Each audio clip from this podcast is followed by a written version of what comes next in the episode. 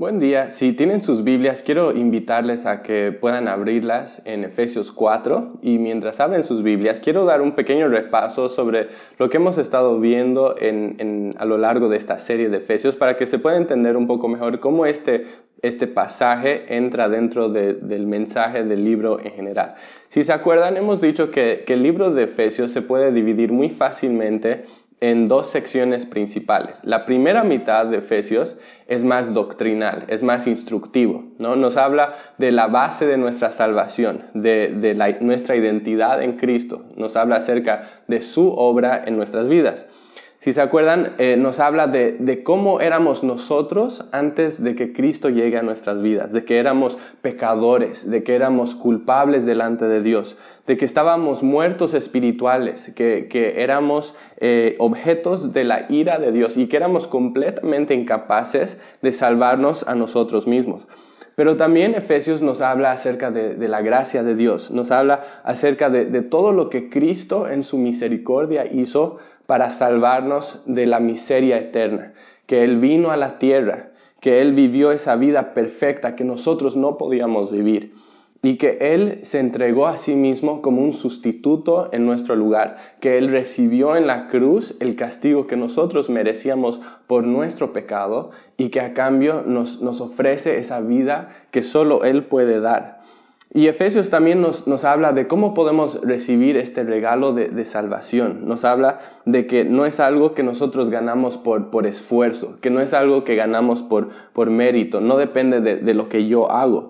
Si, si, si, tuviéramos que ganarnos la salvación, sería totalmente imposible hacerlo porque aún nuestras mejores obras están contaminadas por pecado. No, la, la, la salvación se recibe por, la gracia de Dios, por medio de la fe. Es un regalo, es, es un don de Dios. ¿no? Y, hay muchos beneficios de, para este, en, en, este regalo de salvación que Dios nos ha dado.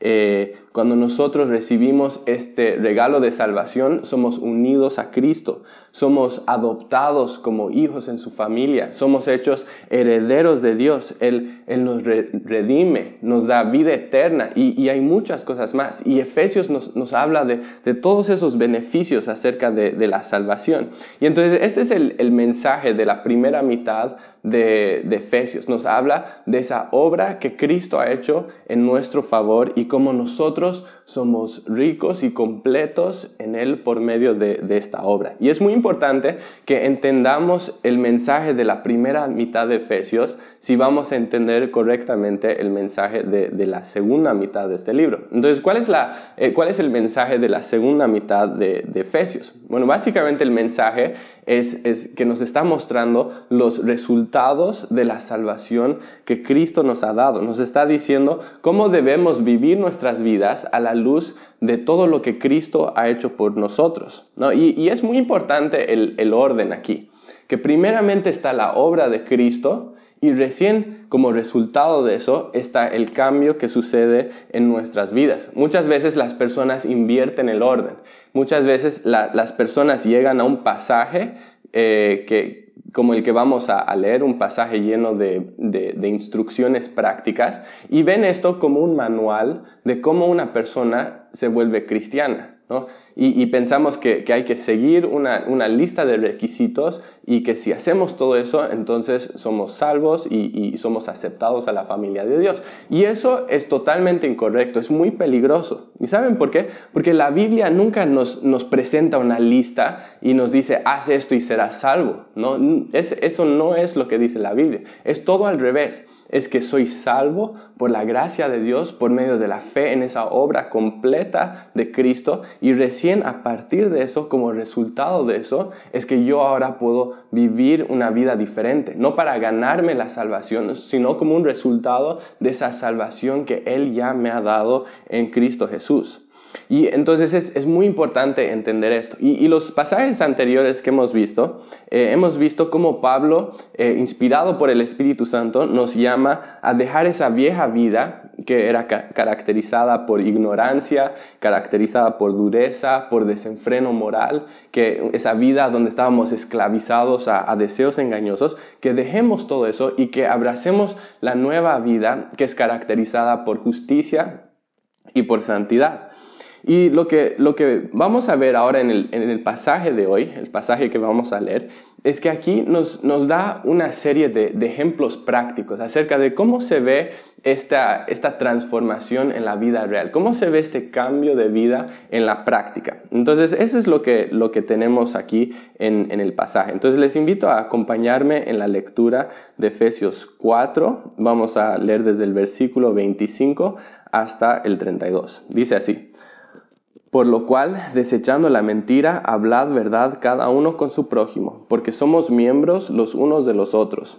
Airaos, pero no pequéis, no se ponga el sol sobre vuestro enojo, ni deis lugar al diablo. El que hurtaba, no hurte más, sino trabaje, haciendo con sus manos lo que es bueno, para que tenga que compartir con el que padece necesidad. Ninguna palabra corrompida salga de vuestra boca, sino la que sea buena para la necesaria edificación a fin de dar gracia a los oyentes. Y no contristéis al Espíritu Santo de Dios, con el cual fuisteis sellados para el día de la redención. Quítese de vosotros toda amargura, enojo, ira, gritería y maledicencia y toda malicia. Antes, sed benignos unos con otros, misericordiosos, perdonándoos unos a otros como Dios también os perdonó a vosotros en Cristo. Padre amado, te damos gracias por esta oportunidad que nos das de poder abrir tu palabra y estudiarla juntos. Oramos que tú nos guíes en todo lo que vamos a hablar y que transformes nuestros corazones, que cada día nos conformes más y más a la imagen de Jesucristo.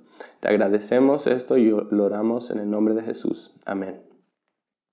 Bueno, quiero que imagines por un momento que, te compras una nueva casa y la compraste en un buen precio y, es una casa muy linda y ahora esta casa es tuya.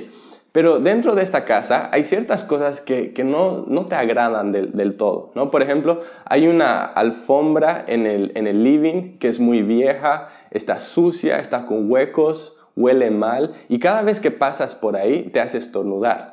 Y, eso no es lo único, hay, otras cosas que también no te agradan del todo en esta casa. Por ejemplo, eh, algunas de, las paredes están pintadas con un color que, no es muy lindo, las cortinas son muy feas, el jardín está un desorden. Entonces hay, varias cosas en la casa que, no te agradan del todo. Entonces la pregunta es, ¿qué vas a hacer eh, a, la luz de esta realidad? Probablemente lo que vas a hacer es ir cambiando cosas. Vas a ir reemplazando las cosas que no te gustan por cosas que, sí te gustan y que sí te agradan. Tal vez no lo vas a hacer todo, todo eh, digamos, instantáneamente, pero en, un proceso vas a ir cambiando las, cosas para que la casa realmente sea a tu agrado, ¿no? Vas a, por ejemplo, eh, cambiar esa alfombra horrible por una alfombra que sea más linda. Vas a eh, cambiar las paredes de ese color fucsia, que es, muy chillón, a un, a un color un, poco más decente, un poco más neutral, ¿no?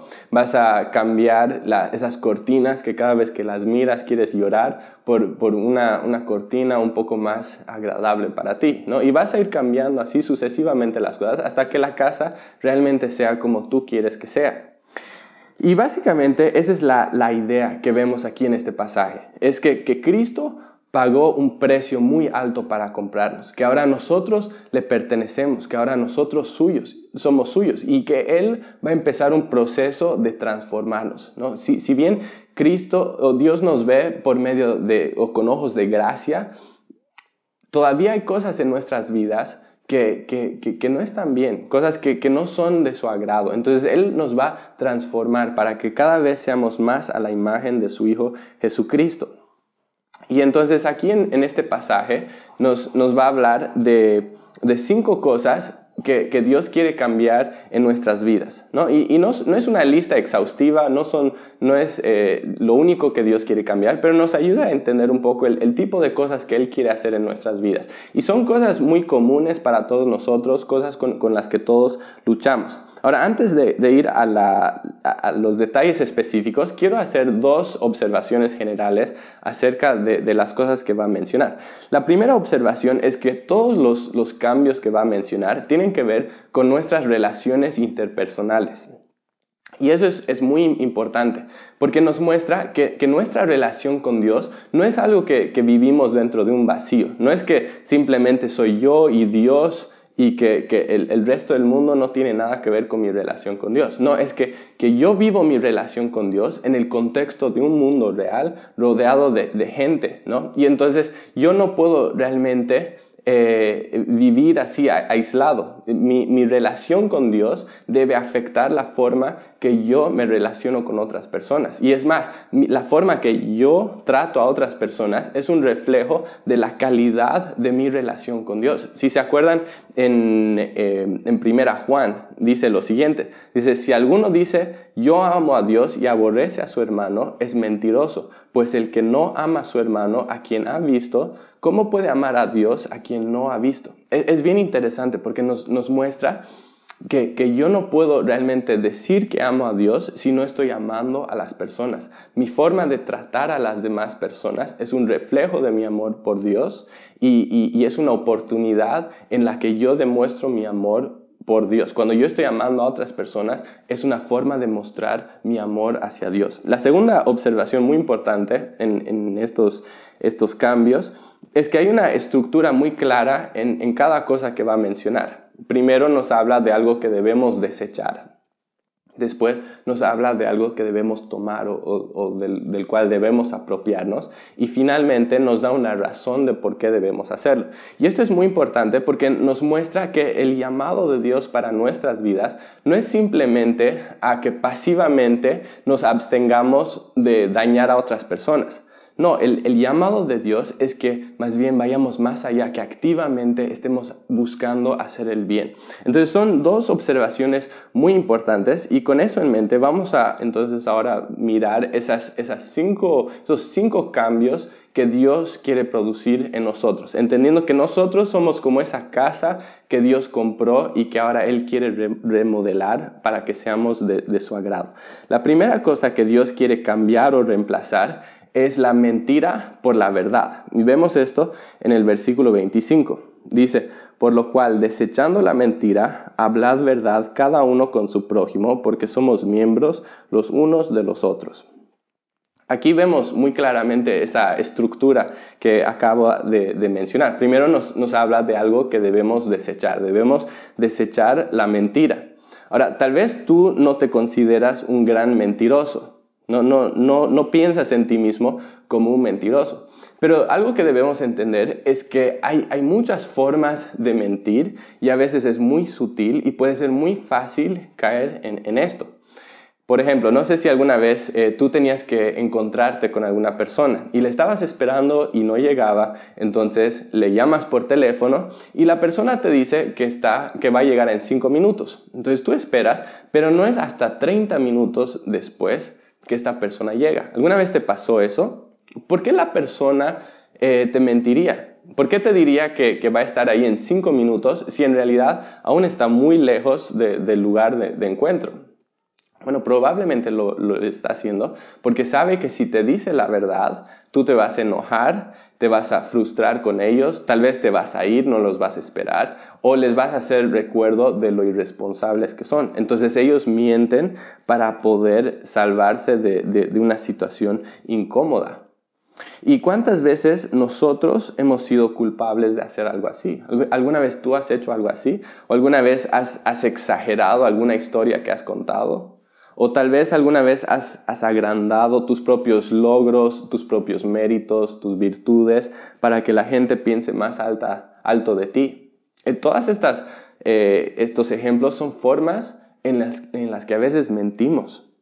Y, podemos a veces justificarlo. Decimos, ah, pero, pero no, es, no es tan grave, son mentiras blancas, son cosas que, que no lastiman a nadie, que no dañan a nadie. Pero la verdad es que al final del día es, una mentira.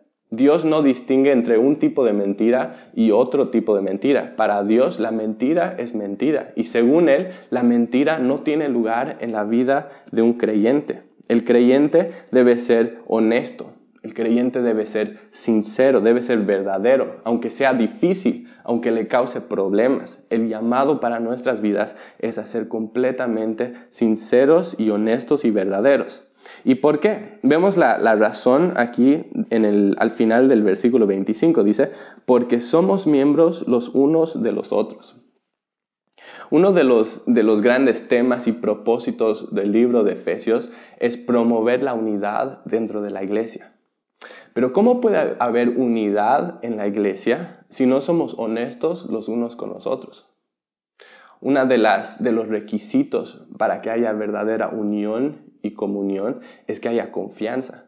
Pero si yo soy una persona que siempre miente y que no dice la verdad, una persona en la que no, no se puede confiar, entonces la gente no, no va a confiar en mí. Y si no confía en mí, no va a haber unidad. Y entonces, por lo tanto, es tan importante que hagamos caso a esta instrucción, de que, de que seamos sinceros, que digamos la verdad, porque esto es lo que va a promover la unidad dentro de la iglesia y que finalmente va a glorificar a Dios.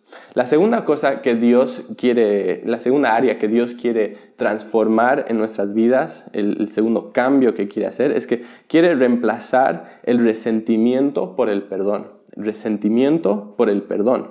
Vemos esto en los versículos 26 y 27. Dice, airaos, pero no pequéis. No se ponga el sol sobre vuestro enojo, ni deis lugar al diablo. Algo muy interesante en, estos versículos es que nos da a entender que el, enojo en sí no es pecaminoso. Y, es, muy importante entender esto, que el, enojo, digamos que, que tú puedes estar enojado puedes eh, estar indignado de algo y aún así no estar en pecado. Y es, muy importante entender esto, que el pecado, o perdón, el, el, enojo en sí no es un pecado. Y sabemos eso porque incluso Dios puede enojarse. Hay algo que podríamos llamar indignación santa, que es que, que, que una persona pueda, digamos, estar en la presencia del pecado o la, la maldad o la injusticia y sentir indignación sin estar pecando. Y es más, incluso podríamos decir que si nosotros estamos eh, en presencia, que si nosotros vemos pecado o maldad o injusticia y no nos molestamos de eso, no sentimos indignación, hay algo que está mal dentro de nosotros. ¿no? Dios se, se, indigna por la maldad y el pecado. Y si Él se indigna, nosotros también deberíamos indignarnos. Es, eh, hay situaciones en las que el, enojo y la indignación son las respuestas correctas en una situación. La, imagen que la Biblia da de, un cristiano no es de una persona que siempre está contenta, que nunca se molesta, que nunca se enoja, que, nunca se, se, indigna. Hay situaciones donde eh, la indignación es la respuesta apropiada. Y, entonces es bien importante entender eso. Por eso Jesús también se indignó cuando entró al, templo y vio a los cambistas y a los vendedores que estaban cambiando el uso del templo y, violando la, la, razón por la cual Dios había dado ese templo. Él se enojó con ellos. Era una muestra de indignación santa, de enojo santo. Y entonces hay situaciones donde esa es la reacción apropiada.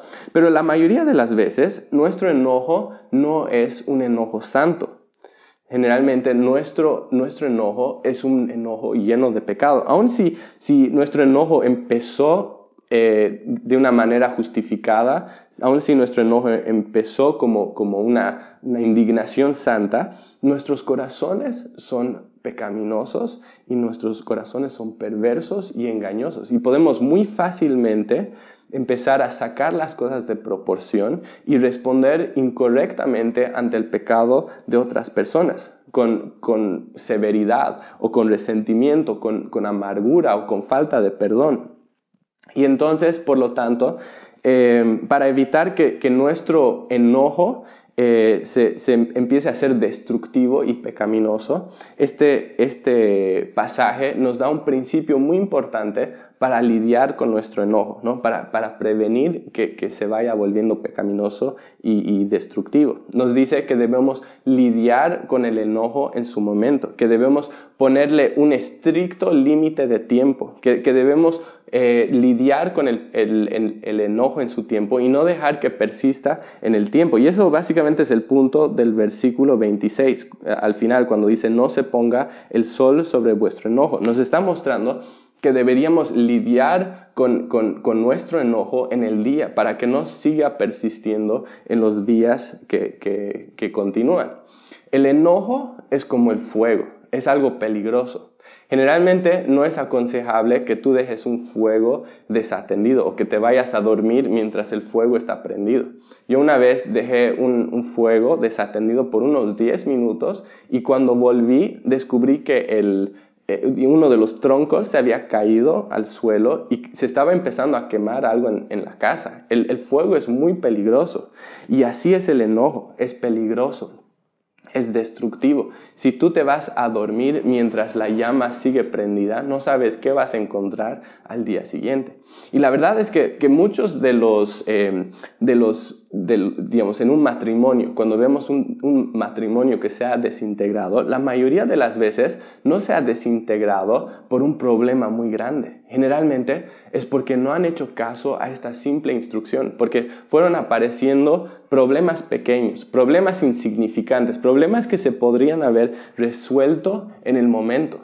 Pero no se hizo esto, sino que, que siguieron arrastrando las cosas, dejaron que el enojo se, ponga sobre, eh, perdón, que el sol se ponga sobre su enojo y dejaron que eso pase mucho tiempo y las cosas se fueron amontonando hasta que la pareja empezó a distanciarse y terminaron muy mal. Y por eso y, digamos, y eso pasa en, en, el matrimonio y pasa en otro tipo de, relaciones. Y por eso es tan importante que, que, tomemos en serio esta instrucción que nos da Efesios. Que podamos eh, lidiar con el enojo en su momento, que no dejemos que el sol se ponga sobre nuestro enojo. Y miren la razón que da para, hacer esto, para no dejar que el, enojo se siga arrastrando. El versículo 17 nos muestra que esto es para, para no dar lugar al diablo. Cuando nosotros no resolvemos el enojo en nuestro momento, le estamos dando al diablo una oportunidad para que él avance sus propósitos destructivos en nuestras vidas. No sé si alguna vez tú has ido a, escalar en una roca. Yo, yo, lo he hecho algunas veces y, me encanta. Pero cuando tú estás escalando una roca, es, muy importante que la roca tenga lugares donde tú puedas apoyar los pies o, jalar con, los brazos. Si, si esta roca no tiene eso, es imposible eh, escalar sería como escalar una pared enorme, plana, donde no hay ningún lugar de donde agarrarse. No puedes escalar eso, ¿no? Y, entonces es muy importante que tenga esos espacios, esas grietas, esos lugares donde puedas agarrarte. Ahora, imagina por un momento que tu vida es, es la roca y que el diablo es el escalador. Lo que este pasaje te está diciendo es, no le des al diablo un lugar donde él pueda apoyar el pie, no le des un lugar donde él pueda agarrarse con las manos elimina todas esas cosas de tu vida, porque si no, Él va a ir avanzando y va a ir destruyendo tu vida. Y la verdad es que eso es lo que sucede. Cuando yo no lidio con mi enojo y lo sigo arrastrando, entonces el, Satanás usa eso para avanzar sus planes destructivos en mi vida. Y es lo que pasa. Cuando yo estoy enojado, no puedo orar, no puedo pasar tiempo con Dios, no puedo leer mi Biblia, no puedo estar en silencio delante de su presencia, porque estoy totalmente consumido con mi enojo.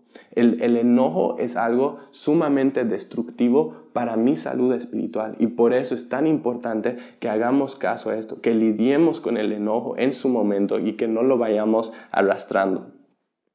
La tercera cosa que Dios quiere reemplazar en nuestras vidas es el robo por el trabajo y la generosidad. robo por el trabajo y la generosidad. Vemos esto en el versículo 28.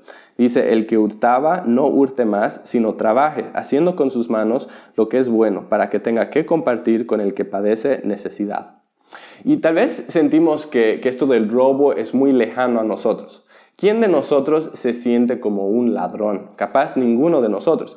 Pero es, interesante y es importante entender que hay muchas formas diferentes de robar. Por ejemplo, ser perezoso en el trabajo es una forma de robar, porque no le estás dando a tu jefe la, la, cantidad de trabajo que deberías darle por la cantidad de dinero que él te está pagando. Es una forma de robar. O no pagar tus impuestos es una forma de robar.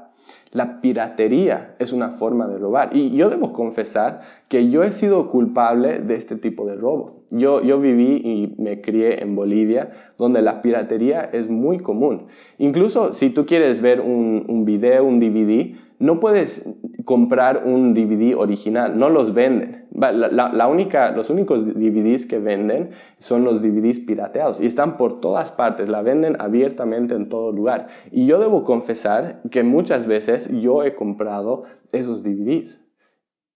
Y, podemos a veces tratar de, justificar esto. Decimos, bueno, no es tan malo, todos lo están haciendo. Además, es, es, la única alternativa. No, puedo, no se pueden comprar los, los DVDs eh, originales. Tenemos que, participar en esto. Pero por más que yo trate de, justificar esto y, de darle la vuelta, la verdad es que cuando yo participo de la piratería, estoy participando del robo. El mundo en general entiende esto y, lo, afirma. Y nosotros somos creyentes. ¿No deberíamos nosotros los creyentes tener estándares más altos que, el mundo? Claro que sí.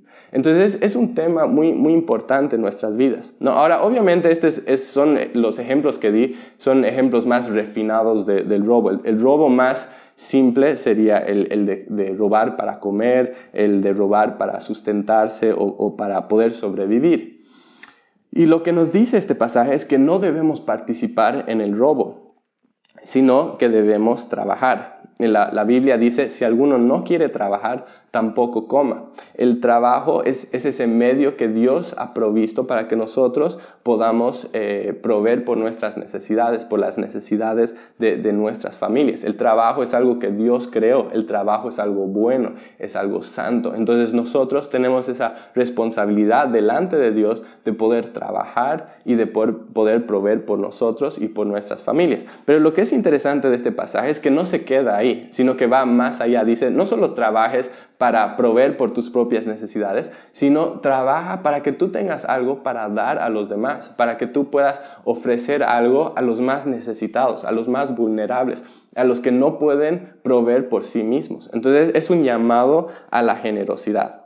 el cuarto cambio que Dios quiere producir en nuestras vidas es que Él quiere reemplazar palabras destructivas por palabras edificantes. Palabras destructivas por palabras edificantes. Vemos esto en el versículo 29. Dice, ninguna palabra corrompida salga de vuestra boca, sino la que sea buena para la necesaria edificación, a fin de dar gracia a los oyentes.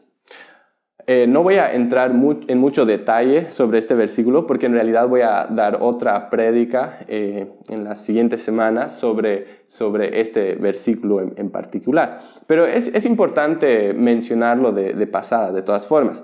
Nuestras palabras tienen potencial para edificar, para sanar, para levantar, para dar ánimo a otra persona.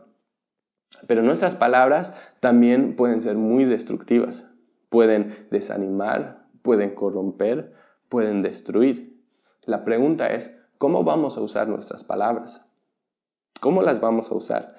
En este pasaje el llamado es que usemos nuestras palabras como instrumentos de gracia en las manos de Dios. Que nuestras palabras sean instrumentos que sirvan para animar y levantar y edificar a otras personas. Y lo que es interesante es lo que dice en el versículo que sigue. Dice, y no contristéis al Espíritu Santo de Dios con el cual fuiste sellados para el día de redención. Como decíamos hace un momento, a veces hay esa tendencia de, de, compartimentar nuestras vidas. Decimos, bueno, esta área de mi vida se trata de Dios. Esta otra área de mi vida son mis relaciones interpersonales. La, una no tiene nada que ver con la otra. Pero aquí vemos algo muy diferente. vemos la vida como un todo. Y lo que nos muestra este pasaje es que cuando yo soy torpe o, malo en mi forma de hablar a los demás o en mi forma de tratar a los demás, no solo estoy afectando la vida de esa persona, sino que aún Aún peor que eso, estoy entristeciendo al Dios que me salvó y que me rescató. Y eso es algo muy serio. Y entonces por eso es tan importante tomar esta instrucción con mucha seriedad.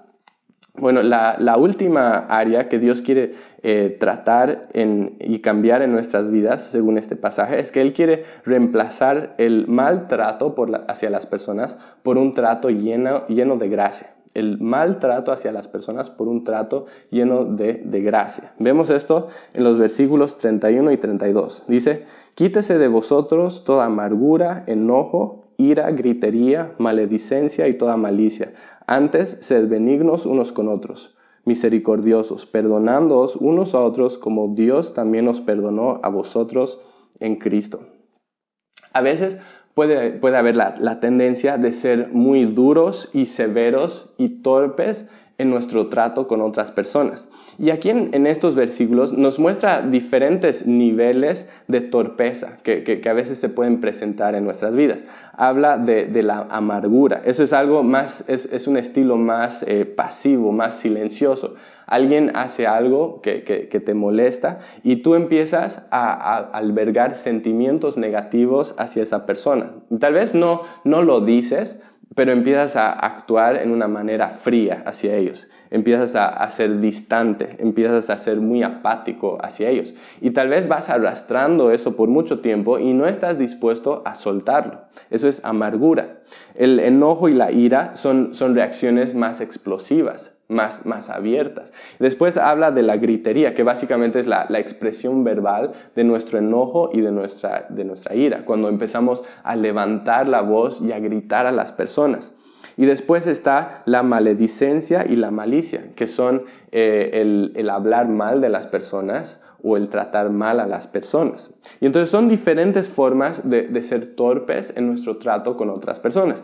Y, lo que a veces yo encuentro, eh, que es muy común, es que generalmente podemos caer en este tipo de actitudes más con las personas digamos, más cercanas a nosotros que con las personas eh, lejanas. A veces cuando salimos de la casa eh, podemos ponernos una máscara y actuamos como si, si, todo fuera bien, si fuéramos muy amables con, con, los demás. Pero cuando estamos en la casa somos lo que realmente somos y muchas veces estas cosas empiezan a salir a la luz. Y lo que debemos entender es que la, la verdadera medida de quién soy como persona y cómo soy espiritualmente no es la persona que soy afuera cuando tengo la máscara puesta. La, la, la verdadera prueba de quién soy es quién soy cuando soy cuando estoy en mi casa, cuando nadie de afuera me está mirando. Dios nos llama a ser personas llenas de gracia, no solo cuando estamos frente a una persona importante, sino en todas situaciones y con todo tipo de personas. ¿no? Y, debemos entender que, que Dios que, Dios está en todo lugar y que cualquier cosa que yo hago, lo hago en la presencia de Dios y frente a su mirada. Y, es algo para tomar en cuenta. Hay tres eh, palabras que describen el tipo de trato que debemos tener hacia las personas. Primeramente, dice que debemos ser benignos. Es decir, debemos ser amables. Todo lo que hacemos debe ser en beneficio de las demás personas habla de que debemos ser misericordiosos, que es básicamente tener un corazón tierno hacia los demás, es ponernos en sus zapatos, es tratar a los demás como quisiéramos que nos traten a nosotros. Y después está el perdón, y el, perdón es, muy importante, debemos tener un corazón dispuesto a, perdonar a otras personas cuando ellos nos hacen daño. ¿Y por qué? Porque entendemos lo mucho que Dios ha ha perdonado nuestras propias vidas. Él ha, perdonado una deuda infinita. Y si Él ha perdonado tanto en nuestras vidas, ¿quiénes somos nosotros para negar, ofrecer perdón a otras personas? Y entonces resumiendo un poco, hemos visto estas eh, cinco áreas diferentes que Dios quiere ir transformando en nuestras vidas. Son, son cinco ejemplos. Y yo quiero preguntarte, al hablar de estas cosas, ¿tú te sientes identificado con alguno de estos? Eh, ¿Sientes que, hay una cosa que Dios te está llamando a, cambiar en tu vida? Yo quiero animarte que, puedas poner esto delante de, Dios en, en oración, que realmente puedas ir delante de Dios y orar, que Él te transforme en estas cosas, ¿no? Pero además de esto, cuando, cuando vemos una lista como esta, a veces puede ser muy abrumador, porque vemos tantas cosas y, tantos cambios y decimos, ¿cómo voy a lograr cambiar estas cosas en mi vida? Y quiero animarles con, con dos cosas muy importantes. La primera cosa con la que, que, te quiero animar esta mañana es que puedas recordar que esta lista de cambios no son la base de tu salvación. No, no, no, no estamos diciendo que tú constantemente vas ganando y perdiendo la salvación en base a, cuán bien cumples con esta lista de cosas. No, nuestra, la base de nuestra salvación es Cristo. su obra perfecta en la cruz, su sacrificio completado. Si yo estoy en Cristo, estoy seguro en Él. Es muy importante entender eso. Es, es importante entender que estos cambios de las que habla Pablo no son la base de nuestra salvación. Estos son los, los, cambios que vienen a nuestra vida como resultado de su obra en nuestras vidas. ¿No? Y entonces es muy importante recordar eso. Al mismo tiempo es, es, importante recordar que si bien estas cosas no son la base de nuestra salvación, no son opcionales. No, no puedo decir, ah, bueno, no, no quiero hacer esto, entonces no lo voy a hacer. No, si Cristo está en mi vida y Él es rey de mi vida, entonces tiene que haber estos cambios en, estas áreas de las cuales hemos hablado. Y eso lleva a la segunda cosa con la que te quiero animar esta mañana. Y es que puedas recordar que tu victoria sobre, este, sobre el pecado en tu vida va a venir en, en relación a, a, tu unión con Cristo. Estos cambios van a suceder porque tú estás unido a Él. No sé si, si te acuerdas en Hechos 4, hay, hay una parte donde, donde habla de que los apóstoles eh, eh, digamos que la gente miraba a los apóstoles y que notaban que había algo diferente en ellos. ¿Y qué dice el, pasaje? ¿Cuál, ¿A qué se debía este cambio en ellos? Bueno, según Efesios, oh, perdón, Hechos 4:13, dice que eran diferentes porque habían estado con Jesús, porque habían estado con Jesús. Y ese es el desafío que quiero dejarte esta mañana. Quiero dejarte ese desafío, que si tú quieres ver cambios en tu vida, no te enfoques en metodologías. No te enfoques en listas. No te enfoques en tu capacidad o en tu debilidad. Enfócate en estar con Cristo, en amar a Cristo, en desarrollar tu relación con Él. Porque cuando tú estás con Cristo, Él empieza a cambiar cada área de tu vida y no te deja igual. Padre, te damos gracias por, por tu palabra esta mañana. Eh, muchas veces tu palabra nos confronta, nos muestra áreas en las que tenemos que cambiar, áreas donde tú tienes que refinarnos, Padre, y, y oramos que tú hagas esa obra en nuestras vidas. Oramos que cada uno de nosotros pueda sentir convicción de nuestro pecado y que podamos correr a ti para que tú nos sanes, para que tú nos restaures, para que tú nos hagas nuevas personas. Sabemos que tú eres nuestra única esperanza y te agradecemos porque en tu gracia y en tu misericordia tú nos te has acercado a nosotros, nos has dado salvación y ahora nos, nos, nos vas transformando y tú sigues completando y perfeccionando esa buena obra que empezaste. Gracias Señor, gracias por tu misericordia. Cámbianos, transfórmanos, te lo pedimos en el nombre de Jesucristo. Amén.